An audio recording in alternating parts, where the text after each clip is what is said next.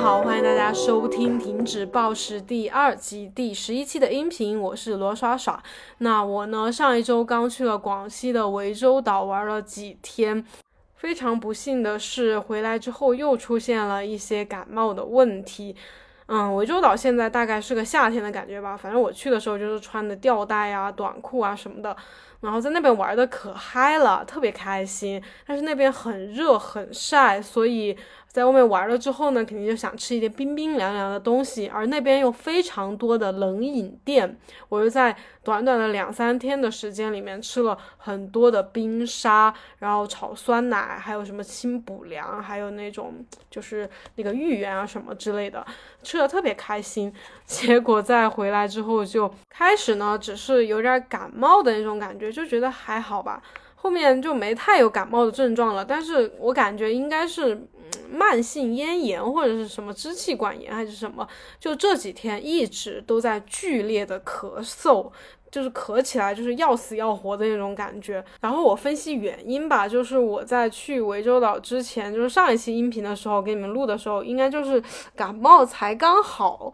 嗯，就没有好完，没有完全的痊愈，哈，我就出去玩了。然后到了那边呢，就是虽然天气很热，但是在室内嘛，就是会开空调，而且我吃了很多冰冷的东西，所以就有点儿啊。就是又把那个就是救救急又被 引发了，又感冒了，然后又感冒之后就特别的严重，就直接导致了这种炎症嘛。所以你们听我现在就还是有点鼻咽，呃鼻音鼻音啊，然后就呃声音还特别的嘶哑，就我一直在喝水，所以本来前两天就已经准备要录音频了，但是就是一说话就咳咳咳咳咳，就觉得不行，所以又拖了几天。那嗯，你们听到这期音频的时候，应该就五一节了吧？先祝你们五一节玩的开心，玩的快乐。但是就一定要注意一下，不要嗯吃的过火了，让身体出现一些问题。反正我现在是特别的后悔了，我就回来已经一周多的时间了，就是就是卡在这个五一前的一周多。我本来计划的是好好工作一下，好好运动一下，好好减脂一下，结果全部泡汤。我首先没办法去运动，因为我吃吃了很多那个消炎。药什么的，然后另外就是我本来想看看书吧，然后写写东西吧，写写脚本啊什么的，但是我一坐下来我就 一直咳，特别不舒服，完全没办法集中注意力，我就也没办法写，只能躺在那儿，呃，玩一下手机，做一些看一些那种很轻松的那种杂志啊书啊什么的，反正这一周又彻底的就废了。嗯，过两天就是五一节了啊，五一节我又要出去玩，嗯，所以。就这样吧，嗯，没事儿。好，那回到我们的正题上哈，嗯嗯，呃，其实蛮久没有跟大家汇报一下我和暴食相关的一些东西了。虽然之前的音频有分享一下，就是我减脂的一些进度啊，还有我最近的一些看法，但是没有特别的去聊到暴食吧。那总体来说，其实我也就是没有出现什么暴食的问题，嗯。反正我就是这两，现在已经两个多月了。就是我在前两周的时候有给你们汇报一下我减脂大概两六十天的一个变化吧，就体型变化还可以，体重是没有达到预想的那个目标的，大概就瘦了个六点几斤吧。然后写完报告之后，我就去涠洲岛玩了嘛，然后回来就折腾了这一周，反正这接近两周的时间。没有太大变化，就体重有一些起伏，因为出去玩儿，体重有一些上升，然后后来感冒就有点吃不太下东西啊，就体重有些下降，但是呃这两天胃口又好了一些，又上升了一些，反正就还跟之前差不多了。但是在整个这两个多月的时间里面，是完全没有出现任何的暴饮暴食。就我界定的暴饮暴食，是指说，嗯。对食物有非常强烈的欲望，如果面前摆了一堆食物，就很想要把它们全部吃光，并且吃撑了还想要继续进食，而且，呃，进食的时候其实是。比较无意识的，就是没有什么感觉的，就是不停的塞，重复吃这个动作，然后觉得吃下去就会心里很舒服，但是吃完了之后又会特别后悔，呃，想要去说把它吐出来啊，或者是吃泻药啊，然后想要去挽回啊，就会有这种想要去清除的行为嘛。所以用这个定义来说的话，我是绝对没有出现任何的暴食的。那大家有还记得或者说听过我在就是第二集的前两三期就有说嘛？我今年的一个目标就是我其实还是想要继续减减肥，变得更瘦一些。因为，嗯，我不是说嫌弃我现在自己啊，但是我就是大家都想要变得更好嘛，是吧？这个是完全是没有任何问题的。我觉得。不是说我我这里天天跟大家聊暴食啊，聊不要盲目节食减肥啊，就就让大家就不要减肥了，并不是我非常鼓励大家去，以及我自己也会去，就是说追求更。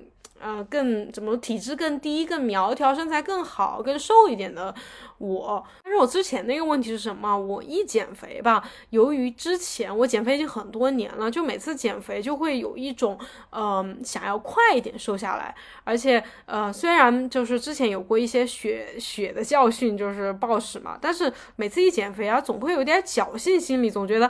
哎，这次我就稍微微的饿一下自己，不过分，不像之前那样，我应该就不会暴食了。但是结果每次还是会稍微有点没把控得住，就是饿多了，然后就又暴食了，然后情绪可能不稳定了，又暴食了。所以我今年的一个目标就是，我还是继续那样去减脂减肥，但是我是一定不要出现任何的这种呃盲目进食啊，嗯，或者是说情绪性进食的这种暴食行为。那目前来说呢，我觉得自己做的是蛮好的，算是达到了目的吧。嗯，之前也跟大家说嘛，我现在做的算是一种实验吧，也不能说马上就给大家一个结论，或者是说告诉大家你就这么去做吧。我现在也没办法这么说，但是我只能说初步有一些感想吧，就是觉得减肥这个东西吧，真的是，嗯。我们可能很多人，包括以前的我自己，都会说很相信那些权威，比如说呃健身教练或者是营养师或者是怎么的，以及相信那些有经验的人，那些哦已经瘦下来了、身材很好的人，哎来告诉大家，哎我怎么瘦了三十斤，怎么身材变好了。我以前就特别相信这些，我相信很多你们也是这么相信的，就像你们愿意来听我之前分享减肥的那个方法呀、经验一样的。我觉得这种心理没有任何问题哈，啊，也不是说没有任何问题，我只是说比较正常，但是有一些问题，就是，嗯，我以前算是。比较喜欢去看各种啊，各种人的经验分享啊，去看各种专业的书啊，去学各种课程呀，参加什么，嗯，减脂营啊，就是这些我都做过。但是总的来说吧，我觉得没有太成功的经历。但我不能说完全是人家的问题，我不能说人家那个说的是没用的东西，我只能说他们的方法不适合我，我还没有找到适合我的方法。但在尝试了那么多别人已经给出来的方法、别人的意见、别人的指导之后，都没有没有达到我想要的那种效果。那么这一次，我就想说，抛开那些我已经。哎，已经知道的一些道理啊，或者热量啊、碳水、蛋白质、脂肪啊、减脂周期啊、每周瘦多少啊、每个月要瘦多少啊、啊怎么有氧啊，就是把这些东西，我就先暂时放到一边。我不是说我完全不听了哈，我就先放到一边，我去听从我自己身体的一个感受。我身体，因为我身体如果不舒服的话，我是过度一种压抑、一种控制的这样的一种状态去减肥的话，我以前都是这样嘛。那必定就会暴食啊，就会想要放弃啊，就会情绪低落啊，很烦，很不舒服啊，呃，这是不能成功的。所以我这这一次才是那么想，那么强调的说，尊重自己的身体，尊重自己的感觉，这样去走。然后在这个当中，我去总结出一些适合我的方法，以及说其他人可以怎么去。呃，也去找到一些适合自己的方法。那这个之前也跟你们说了，需要今年过去了，我才能说有一个比较完整的东西去跟你们分享。所以就到时候再说吧。反正我目前的一个感觉就是，呃，我们应该学会多多少少的去质疑一些啊已经知道的观点，或者说别人的想法。因为我觉得大部分时候吧，我们很容易说去。听信一些有经验的人说的话，或者权威说的话，嗯，就像我前几天的那个视频，不知道你们看了没有？就是讲糙米的嘛。就是反正我开始减肥到之前，我看了《饮食悖论》《饮食的悖论》这本书，就是这段时间里面很长一段时间里面，我都觉得粗粮特别好，特别是糙米啊、燕麦啊、藜麦啊这些东西是绝对好的，对减肥好，对健康好，没有任何问题。但是我自己吧就特别不喜欢吃。我也不是说我就很任性啊，我就像小孩一样不吃就不吃。我真的是已经三四年都逼自己去吃那个东西，而且我还记得，就是我每年都会有一段时间集中采购，也就是减脂期之前嘛，我就会买很多的，啊什么，反正糙米必须买的，藜麦要买，燕麦，还有各种豆子，豆子都还好，反正我特别不喜欢吃糙米，呃，藜麦这些东西。嗯，反正带壳的米，除了带壳的米里面，黑米我觉得还行，燕麦米也还行。其他的好像都不太喜欢吃，每次减脂期反正我都会买一堆吧，然后就开始的时候就吃的还挺好的，就是前一两周，呃，顿顿就是比较多的那种糙米加一点白米或者就是纯的糙米藜麦那样去吃，但是坚持不了两周，我就特别想吃白米饭，特别想吃馒头，就整个人那个看到碳水就眼冒金星，各种外面的那些中式的糕点啊、大饼啊什么，就特别想吃，然后就会。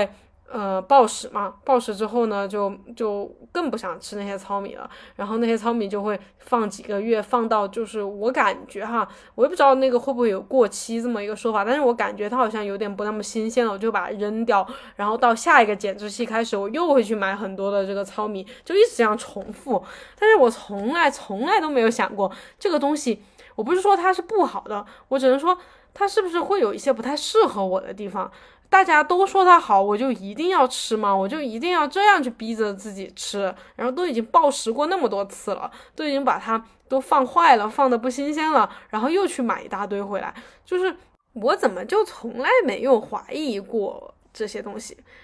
和这个糙米相关的还有很多很多的啊，比如什么空腹有氧啊、轻断食啊什么。还有各种各种东西吧，就是这些减肥相关的，我看到了，然后看到有些人他成功了，然后有些人拿一些什么数据啊、专业的论文啊什么之类的那样说的头头是道的，说的特别好，然后还有很多人来争相的模仿，我就会觉得，哎，这个事情可以做，这个事情是对的，我从来没有想，没有稍微的想一下，嗯，这个会是对的吗？这个会不会有些什么问题？从来没有想过。所以，包括我原来减肥，就是，呃，我就就是最开始自己盲目瞎减肥，是看网上别人怎么减我就怎么减。后来就开始学习健身嘛，看了好多健身相关的专业的书籍啊，对热量啊、蛋白质、碳水这些了解的不得了，特别知道，特别懂，还当健身教练。然后，其实我一直都在听别人的，就是现在一直想啊，之前一直都是听别人的，听那些经验丰富的教练，看那些教材，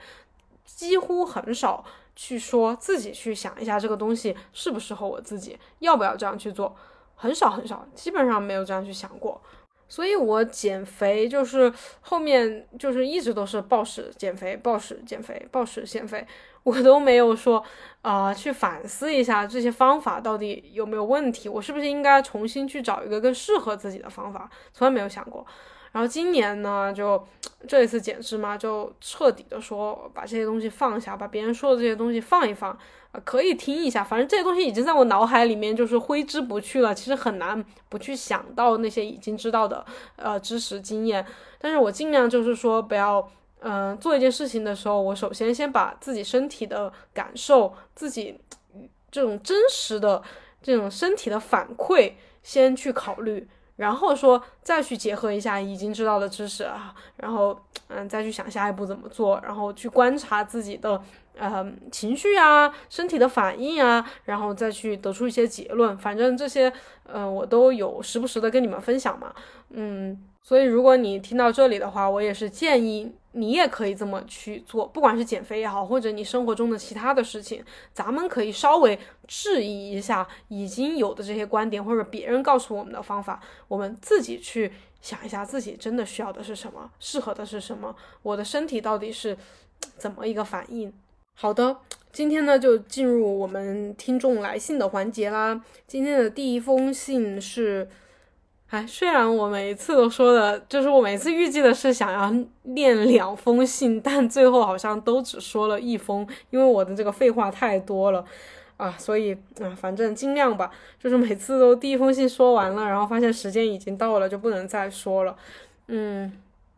好，今天第一封信是说，亲爱的耍耍你好呀，我听了最新一期关于暴食的音频，我觉得收获很多，也从新的角度去看待减肥这件事情。前几天我又开始了我第 N 次减肥，这一次我尽量自己做饭。保证每餐都有饭、肉、菜，看起来似乎很健康，但是我没有计算食物的卡路里，我完全凭借分量大小去安排食物的占比，也确实挺开心的。虽然不像网上那些晒减脂餐的吃的那么少，但我也确实保证了每餐都不会吃得过饱。在第四天的时候，我决定计算一下我的卡路里。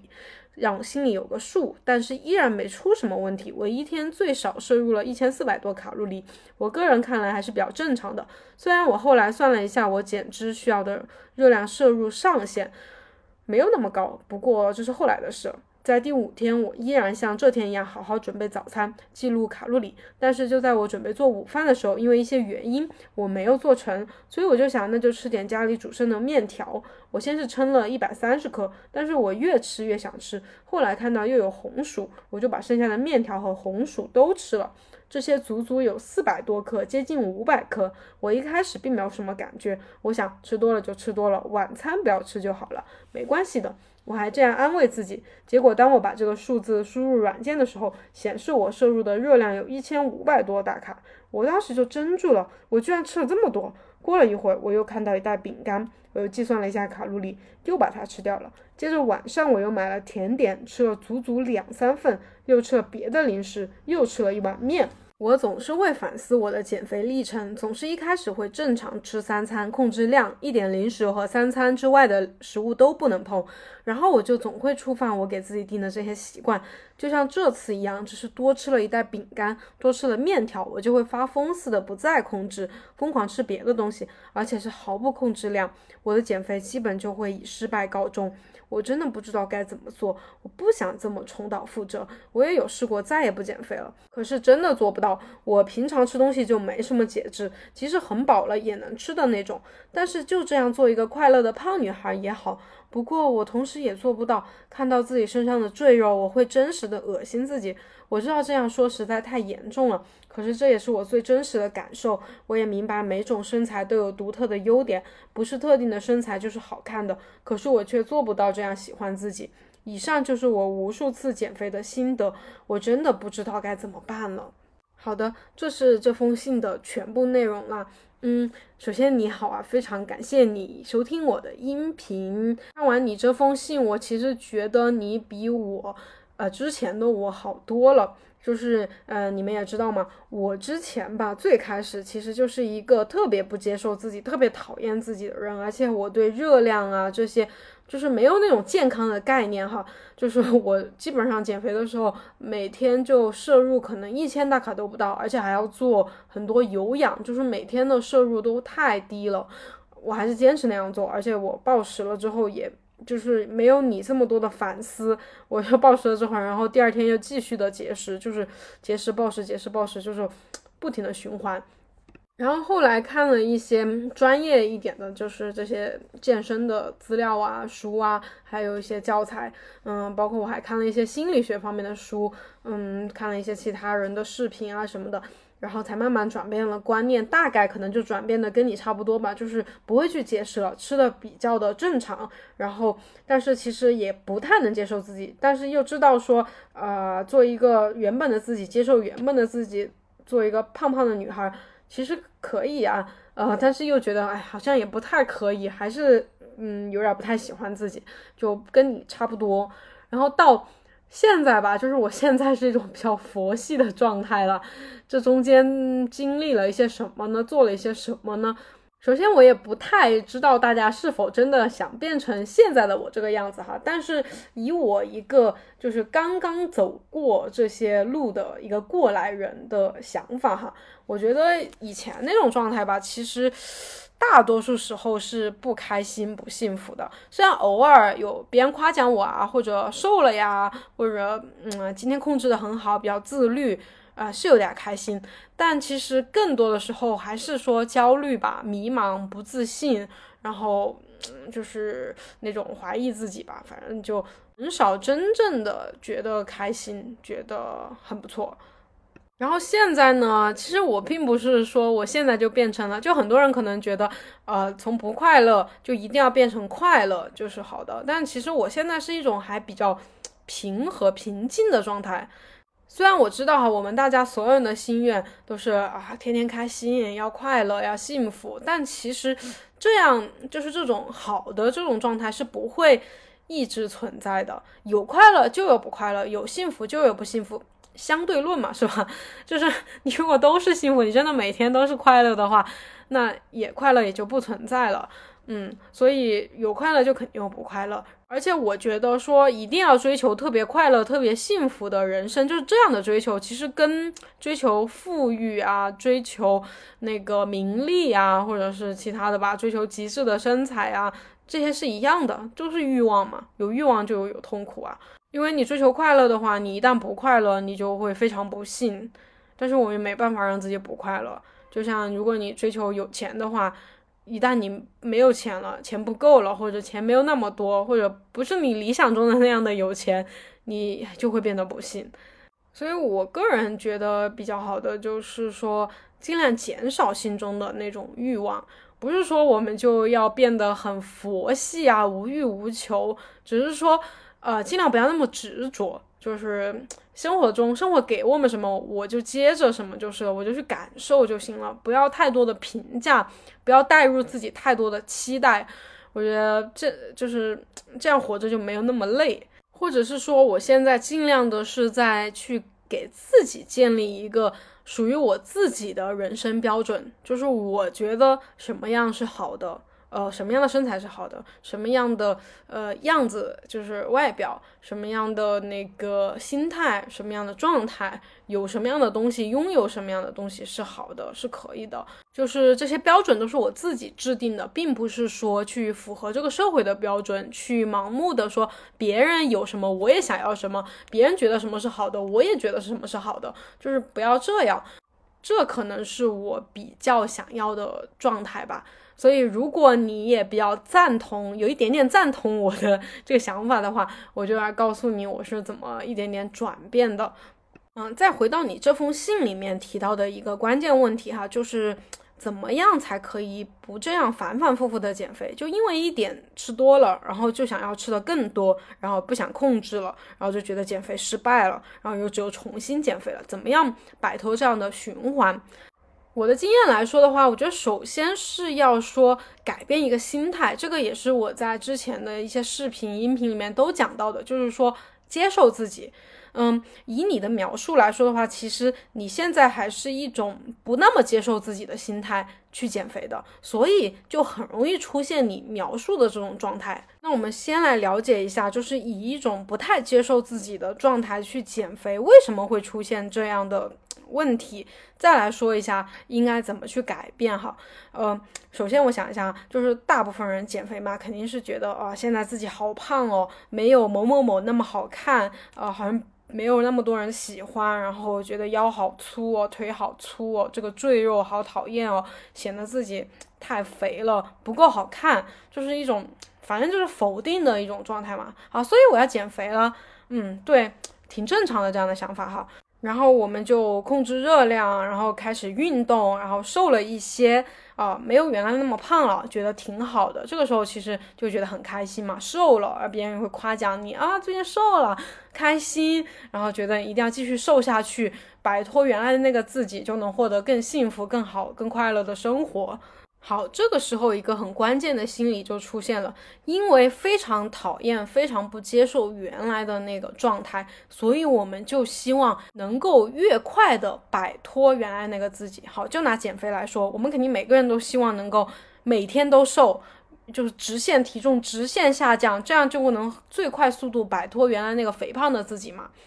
但是这个也是我说了无数次的嘛，减肥体重下降并不是一个直线的状态，它就是一个。曲线呃不那个折线就是上上下下上上下下的那样体重下降嘛。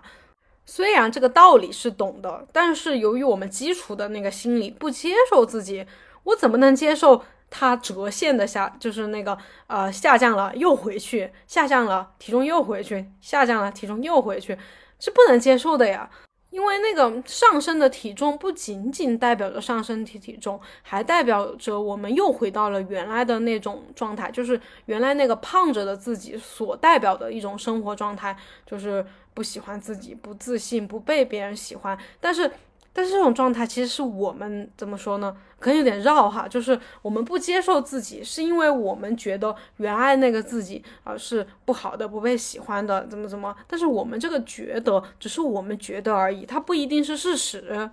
那个胖着的自己拥有的打引号的悲惨生活，只是我们幻想出来的，其实可能真的没有那么悲惨，但是我们就是认为它是悲惨的，所以体重的回升。或者是说热量吃多了怎么的之类的没有控制好，我们就会觉得自己又会回到那种悲惨的状态里面，所以我们是绝对不接受的。好，就像你信中描述的是，你稍微吃多了一点，然后你就心里就想。啊！我居然吃了这么多，虽然你后面打了引打了省略号没有说出来，但是我猜想你心里肯定想的是啊，我要变胖了，我要失败了，我怎么怎么了？所以你过了一会儿，你又去吃了饼干，又去买了甜点，还吃了别的零食，又吃了一碗面。就是我相信你绝对不是因为饥饿而去吃的，因为这个热量远远的超过你需要的，而且你之前也并没有节食，所以让你这样去暴饮暴食的。主要是来源于你发现自己稍微吃多了一点，然后产生的一些内心的剧情。那这个剧情你没有具体描述哈，我也不过多的猜测，但肯定是就是对自己很失望啊，然后会去想象一些比较可怕的结果吧之类的。然后这个时候，其实就是在我们的心里，哈，在那个时候的你的心里面，你其实觉得这个局势、这个局面已经不受你控制了。那拥有着不太接受自己心理的人，其实是非常渴望能够控制住自己能控制的东西的。因为不接受自己，就代表其实你可以理解为不自信啊，觉得这个生活，嗯，不是自己想象的那个样子，就是不接受嘛。啊，那么他肯定就是觉得什么东西都是不受自己控制的，那这个时候是很没有安全感的一种感觉，所以他很希望能够去掌控生活中的一些东西，但他去减肥嘛，所以如果减肥成功，体重顺利下降，他会很开心，但是如果不顺利的话，那种没有办法掌控一切的感觉又回来了，这个时候就会觉得生活里面好像什么都不受自己掌控，所以就会导致我们就是说去破罐子破摔，所以你说你什么，嗯。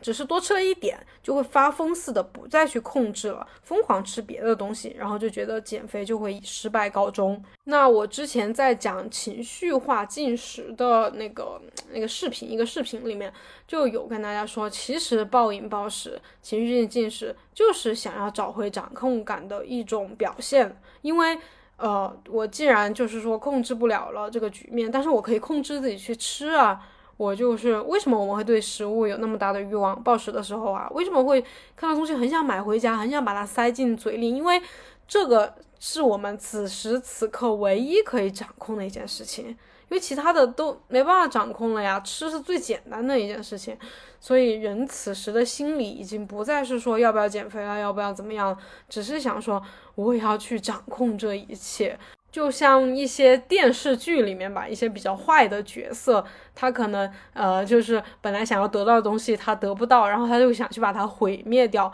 就是真的是一样的心理，这是非常也不是说正常，就是非常常见的一种心理。但是呢，我们好现在不接受自己的心理，大概就是这么运转的。那接受自己的心理是什么呢？就大概类似我现在的状态吧，就是我现在觉得自己其实，其实我现在，嗯，以大大多数人的定义来说，我其实不瘦，有点胖啊，就是健身也没啥训练痕迹，啊，对，就是那样，然后，然后吃也不咋控制，不太自律。但是我自己其实觉得我现在还挺舒服的，然后我觉得我身材还可以啊，就是我这么多年那么努力下来，我觉得改变了挺多的地方了。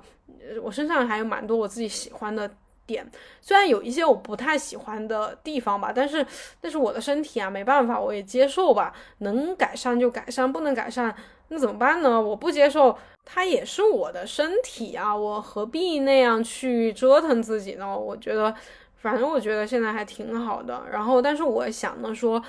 我其实也还想说变得更好，因为我有这个能力啊，是吧？我能够从以前的我变成现在的我，那未来的我肯定会更好，所以我还是要努力的去说把身材变得更好。好，所以说我现在要继续减脂了。好，减脂我也就这样去控制饮食、运动啊。不小心有一天稍微吃多了一点，比我预想中的要多一些，或者说我的体重这几天都没怎么下降，甚至还回升了一点。但是由于原本开始减肥之前的那个我，我是非常接受的，我觉得它挺好的呀，所以我不会有一些很消极的、很很那种的情绪。开始减肥之后，我其实每做一件事情都在给原本的自己加分，就是增加了一分。就做个比喻吧，不接受自己的人，其实认为原本的自己可能是负一百分儿，所以。他努力努力，可能加了一分，加了两分，加了十分，但其实还是个负分，就是是一个不不合格、不及格、不能被接受的那个自己。然后如果这个时候还倒退了，又回到负负一百分了，他就觉得啊怎么又回到那么糟糕的状态，就会是一种很很烦躁、很很抓狂的那种心情。那我。就是接受自己的人呢，其实一开始就给自己打的是就一百分吧，我们就拿一百分来说啊，那我开始减肥了，开始控制饮食了，开始运动了，啊，怎么的，身材变得更紧致了，更好了，体重慢慢下降了。我其实都在一分一分的加，我可能一百分变成一百零一分、一百零五分，然后哪怕我稍微的那个什么，呃，又体重又上升了，又变胖了一点，稍微吃多了一些，啊，分数又减了一些，啊，其实我最最多又回到一百分嘛，一百分也挺好的呀，没什么啊，我不会有一些焦虑啊、很烦躁的状态出现。好，不知道大家能不能 get 到我的那个意思哈，反正我就是觉得。接受自己，然后再去减肥，是绝对值得去做的一件事情。然后你在信里其实也提到了类似的想法吧，就是你说啊，我也有试过不再减肥了，但是我做不到。我觉得就这样做一个快乐的胖女孩，真的是接受不了。我真的是知道每种身材有独特的优点，然后但是我却做不到喜欢自己。首先，接受自己不代表是说不减肥了。你看，我还不是现在在继续减脂，而且未来我有可能还是会减脂，每年都会减脂，不代表说减肥减脂就是不接受自己。因为人他其实就是这个世界，人嘛也是世界的一部分，它是一种永恒发展的状态，就是你想不改变也是不可能的，人都是会改变的。如果说接受自己，就代表说要永远保持现在这个状态，一点儿都不能变，那其实也是不接受自己啊，是吧？因为真正的自己就是自我，它是会变的。然后你说就是说，呃，嗯，你你明白每种身材都有独特的优点，然后不是特定的身材就是好看的，但是你却做不到这样喜欢自己。首先，你说你问我吧，我现在也不是说。百分之百喜欢自己，觉得自己头发丝儿都好看，觉得自己什么就是 我有看一些嗯一些博主嘛，说的挺好的，但是但是其实我觉得不太现实吧，就是觉得自己什么脚趾头哪儿都好看，哪儿都发光，我觉得这个有点太夸张了，这种心理，嗯，我自己认为的接受自己哈。就是说，你能够呃比较真实的看到自己是个什么样子啊，优点缺点，你不可能是说啊毫无毫无优点，说错了，你不可能是没有任何可取之处的话，每个人都有他，不是说比谁更好或者什么，但是你会有你的那个特点，好的地方是绝对有的，然后你就可以喜欢自己啊。大家想一想，你平时不管你喜欢的明星，喜欢的。同学喜欢的朋友，他难道是十全十美的吗？他难道是啊？就是你你喜欢他每个地方吗？不可能吧？你应该就只喜欢他的某一些特点吧？那喜欢自己也是一样的道理啊，就是你是因为自己的一些特点而喜欢自己的。那再想想你的你喜欢的那些你的好朋友、好闺蜜，你你暗恋的人。是不是他们有一些缺点？那绝对有缺点啊！是不是也有一些可能？呃，都是一些啊，对 一些明显的缺点什么的之类的。但是你看在眼里，你就觉得还好啊，谁没缺点啊？可以接受啊，又不影响到谁谁，又不是什么大事儿。那不能用这种眼光来看自己吗？我觉得喜欢自己，可能接受自己就是这样一种感觉吧，就是嗯嗯，去看到自己吸引吸引人的那些点。然后觉得不错，真心的欣赏自己，然后那些缺点，没事儿，人人都有缺点，怎么了？啊，那缺点都都得必须都改了，然后什么都要变得特别完美，然后怎么怎么的，然后还要爱自己的缺点，我觉得也没必要爱自己的缺点啊，就是缺点它就是缺点，或者是说不够好的地方，或者是怎么之类的吧，就是就就让他在那儿呗，有优点就有缺点啊，没必要说特别纠结，特别一定要接受或者一定要改变。所以，如果你硬性的觉得自己啊一定要喜欢自己。一定要接受自己，其实也就是不接受自己，就是接受自己，也要接受你其实不能完全接受你自己，啊，又说的有点绕口了哈，就是意思是说，我们其实真的不可能完全接受自己的这件事情，你也要接受，你不能说啊，觉得接受自己是好的，喜欢自己是好的，就要百分百喜欢自己，百分百爱自己，百分之百接受自己，不可能，没必要。好，就是另外一点哈，我看到你信里面，我想要呃回答呃给出一些建议的，就是你说你会去反思你的减肥过程吗？你觉得你一开始会正常的吃三餐，但是要控制量，然后吃一点零食，呃呃一点零食和三餐之外的食物都不能碰，就是你只吃三餐嘛，尽量不吃零食。然后你说你之后就会触犯你这些定的这些规定。然后就疯狂的暴食，就像我刚开始就是这一次音频刚开始说的那些话，就是你的这些呃减肥的这些方法，你想一下，是不是都是听别人说的啊？是吧？听一些健身博主，听一些知乎上人分享的经验，或者是在哪儿听朋友说的，是不是呃真的完完全全的适合你呢？你有没有想过这个问题？还有你之前说的，你其实最开始不怎么算热量，我觉得挺好的。后面你又会稍微的计算一下，然后你暴食之后又会去算一下你到底吃超了多少。其实这个之前我也说过，热量的计算呀，它有非常大的误差。就是首先我们对每一种食物的热量估计的这个那个机器，首先它就不是那么那么的准确。这个你们可以稍微去搜一下，还有一些文章写的特别详细的，我这里不不多的讲了。然后另外就是那个，就是那个食，我们不是吃的所有的食物嘛，大部分的食物都后面都有一个表，就是那减肥的人都知道，哈要去看那个热量表哈，碳水、蛋白质、脂肪，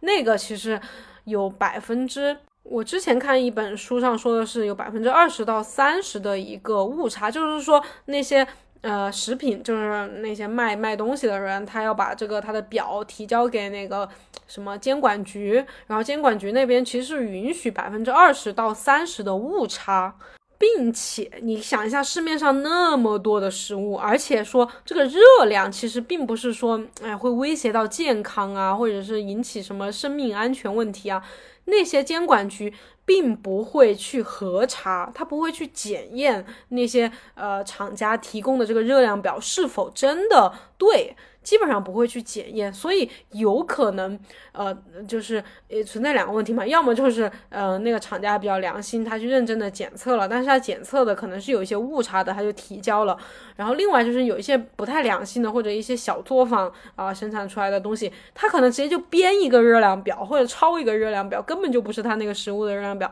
他贴上去然后交了，反正基本上也不会去核查，不会去复查，然后直接就生产出来，我们就看到了，然后你就。还把那个拿来计算，然后什么呃，觉得自己今天吃超了或者怎么的，就是我们其实是拿着一堆非常有误差的数据在那里计算，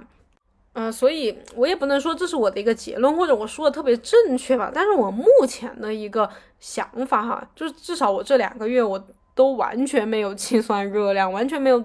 呃，就是前一周还是反正有几天的时候算了一下吧，但是后面完全没算。一样的可以减下来，一样的身材，这个体型有很明显的改变，所以我觉得，首先这个热量计算麻烦，第二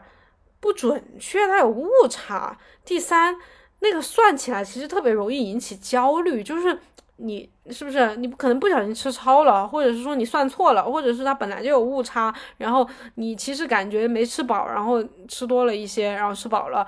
然后一算呀又吃超了很多，你就。就大家会去比较相信那个数字，但是怀疑自己嘛，这是我们一个基本的一个感觉，然后，然后就这个就会引起很多的问题。所以总的来说吧，我觉得，嗯，反正我现在是不太推荐那个减脂期过度的去计算，或者是说太依赖这个卡路里的计算。我觉得其实很简单一个问题，就是你可以大概的算一下，你也不可能完全啊。当然，其实我觉得也可以吧，就是。我们何必说那么在乎这个热量呢？就是你，比如说你一开始第一周，你先按感觉吃，然后你看一下你的这个体重下降，或者说你这个维度下降，整体的感觉嘛，饥饿感啊，饱腹感，衡量一下。然后如果没太大问题，第二周继续这样吃，然后发现哎进度很顺利，继续这样吃就是了呗。但是如果你发现哦没怎么瘦，或者体重还增加了，那说明你饮食可能是吃多了一些，你再稍微减一些吧。你觉得哪些，比如零食可以不吃，或者呃今晚饭可以稍微吃少吃点碳水，或者油啊什么可以少放一点，或者什么之类的，就稍微减一点，然后再观察一周，再这样去减。我觉得。嗯，这样其实也挺好的，还蛮适合普通人的。你其实就不用花太多的那个精力，以及计算去忍受计算的焦虑，然后特别纠结。最后呢，你还是能够很顺利、很成功的减下来。啊，我这个想法给大家一个参考吧，不是说一定要这样做哈，参考参考一下，你看适不适合你？可能你你适合去计算的是吧？如果你不适合，你再考虑我说的这个方法。反正总的来说哈，我觉得。那个不管是摆脱暴食还是减肥成功，好好减肥怎么的，摆脱焦虑，我觉得大家都可以考虑一下，去相信自己的感觉，去更多的去观察自己内心的一个反应，而不要太纠结于别人怎么说。哎，那个书上怎么说的？哎呦，那个大神又怎么说的？嗯，不要去管他，人他再厉害，他也就是个人而已。他短暂的一生也就积累的那一些比较狭隘的经验和观念，包括我说的也是，也肯定有很多问题，或者只适合我自己，或者和我很相似的人，但是不一定适合你。多去怀疑，多那个啥，相信自己。你你也活了十几二十年了，是吧？你你你那个什么基本的 基本基础的教育都接受过了，是不是？该有的思维逻辑都有，能看懂这些书啊，能够进行思考。你怎么就别人能想出一些那个东西，想出一些方法，想出一些呃什么的，你就不能想出来吗？你也可以想出来的呀，嗯，是吧？好，那今天这期音频就先到这吧。果然还是又只说了一封信，但是没事。大家等我，我反正一定会把大家所有的信都说完才会结束我这个关于暴食的讨论的这个音频主题。嗯，所以你们其他的想给我写信的尽快写啊，说不定哪天我就喊截止了哈。那再见啦，下期音频再见，希望大家能够那个啥顺顺利利的，五一快乐。